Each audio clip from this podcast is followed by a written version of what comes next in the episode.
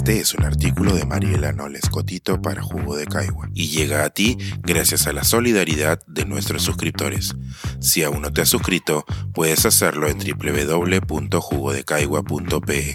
Ahora puedes suscribirte desde 12 soles al mes. Las manos invisibles que sostienen la República. Una segunda oda a las peruanas que sostienen nuestro desarrollo. Hoy es 28 de julio. Felices fiestas patrias. El día de hoy leerán diversos análisis sobre el mensaje presidencial y mañana seguiremos leyendo sobre el asunto. Muchos analistas políticos prestamos nuestras voces en estas fechas y para bien o para mal buscamos ofrecer una perspectiva a la audiencia con base en las preguntas que recibimos y los temas que consideramos de importancia. Sin embargo, este artículo también hace referencia a un tema de importancia, pero sobre el cual no solemos preguntarnos cuando se analizan los avances del gobierno o nuestro devenir como nación. Hoy pensamos en nuestros presidentes, en los próceres y en aquellos a quienes llamamos padres y madres de la patria. Pero omitimos pensar en quienes les llevaron a su sitial o en quienes permiten que todas estas personas sigan haciendo su trabajo. La autora Catherine Marsal se hacía la misma pregunta en su libro ¿Quién le hacía la cena a Adam Smith? El padre de la economía, como le conoce el mundo, formuló muchas de las teorías que utilizamos hoy para medir el trabajo productivo y cómo éste se relaciona con el PBI y las cuentas nacionales. Es decir, lo que cuenta como, entre comillas, trabajo. Ni Smith ni nosotros hoy, sin embargo, prestamos atención al trabajo que sostiene y permite ese trabajo productivo. El trabajo doméstico o no reproductivo. Más aún, a ese tipo de trabajo que normalmente llamamos amor.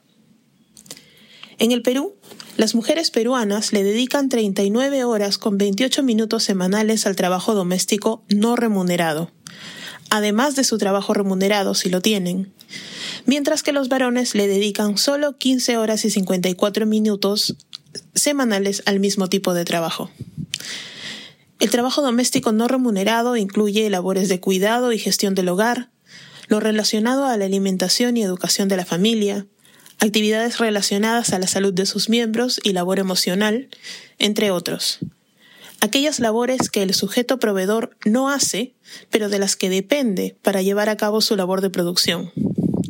En estricto, todo lo que permite que el homus economicus pueda salir bañado, vestido y bien comido a hacer el trabajo productivo. Reflexiones que además tienen un espacio importante en el libro de Josefina Miroquesada y Hugo Ñopo, Ser mujer en el Perú. Mientras que parte de nuestra sociedad insiste en que nos acercamos a la igualdad o que las mujeres ya estamos en puestos importantes de poder, y por lo cual esta conversación debería estar superada, esta brecha en el uso del tiempo es un dato real y con consecuencias concretas. Los sujetos sobre los que recae la expectativa de hacer una segunda jornada laboral no remunerada no solo ven afectado su tiempo de ocio, sino el de la búsqueda de más y mejores oportunidades laborales, económicas, profesionales, académicas y consecuentemente de autonomía personal y económica.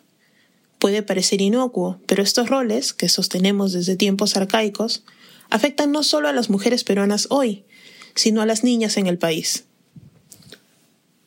La historia y la Academia Mundial conoce y reconoce a Adam Smith.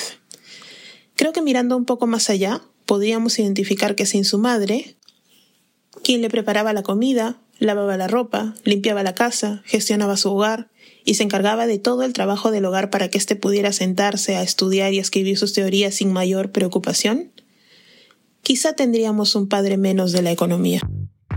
Este es un artículo de Mariela Noles Cotito para Jugo de Caigua y llega a ti gracias a la solidaridad de nuestros suscriptores. Si aún no te has suscrito, puedes hacerlo en www.jugodecaigua.pe. Ahora puedes suscribirte desde 12 soles al mes.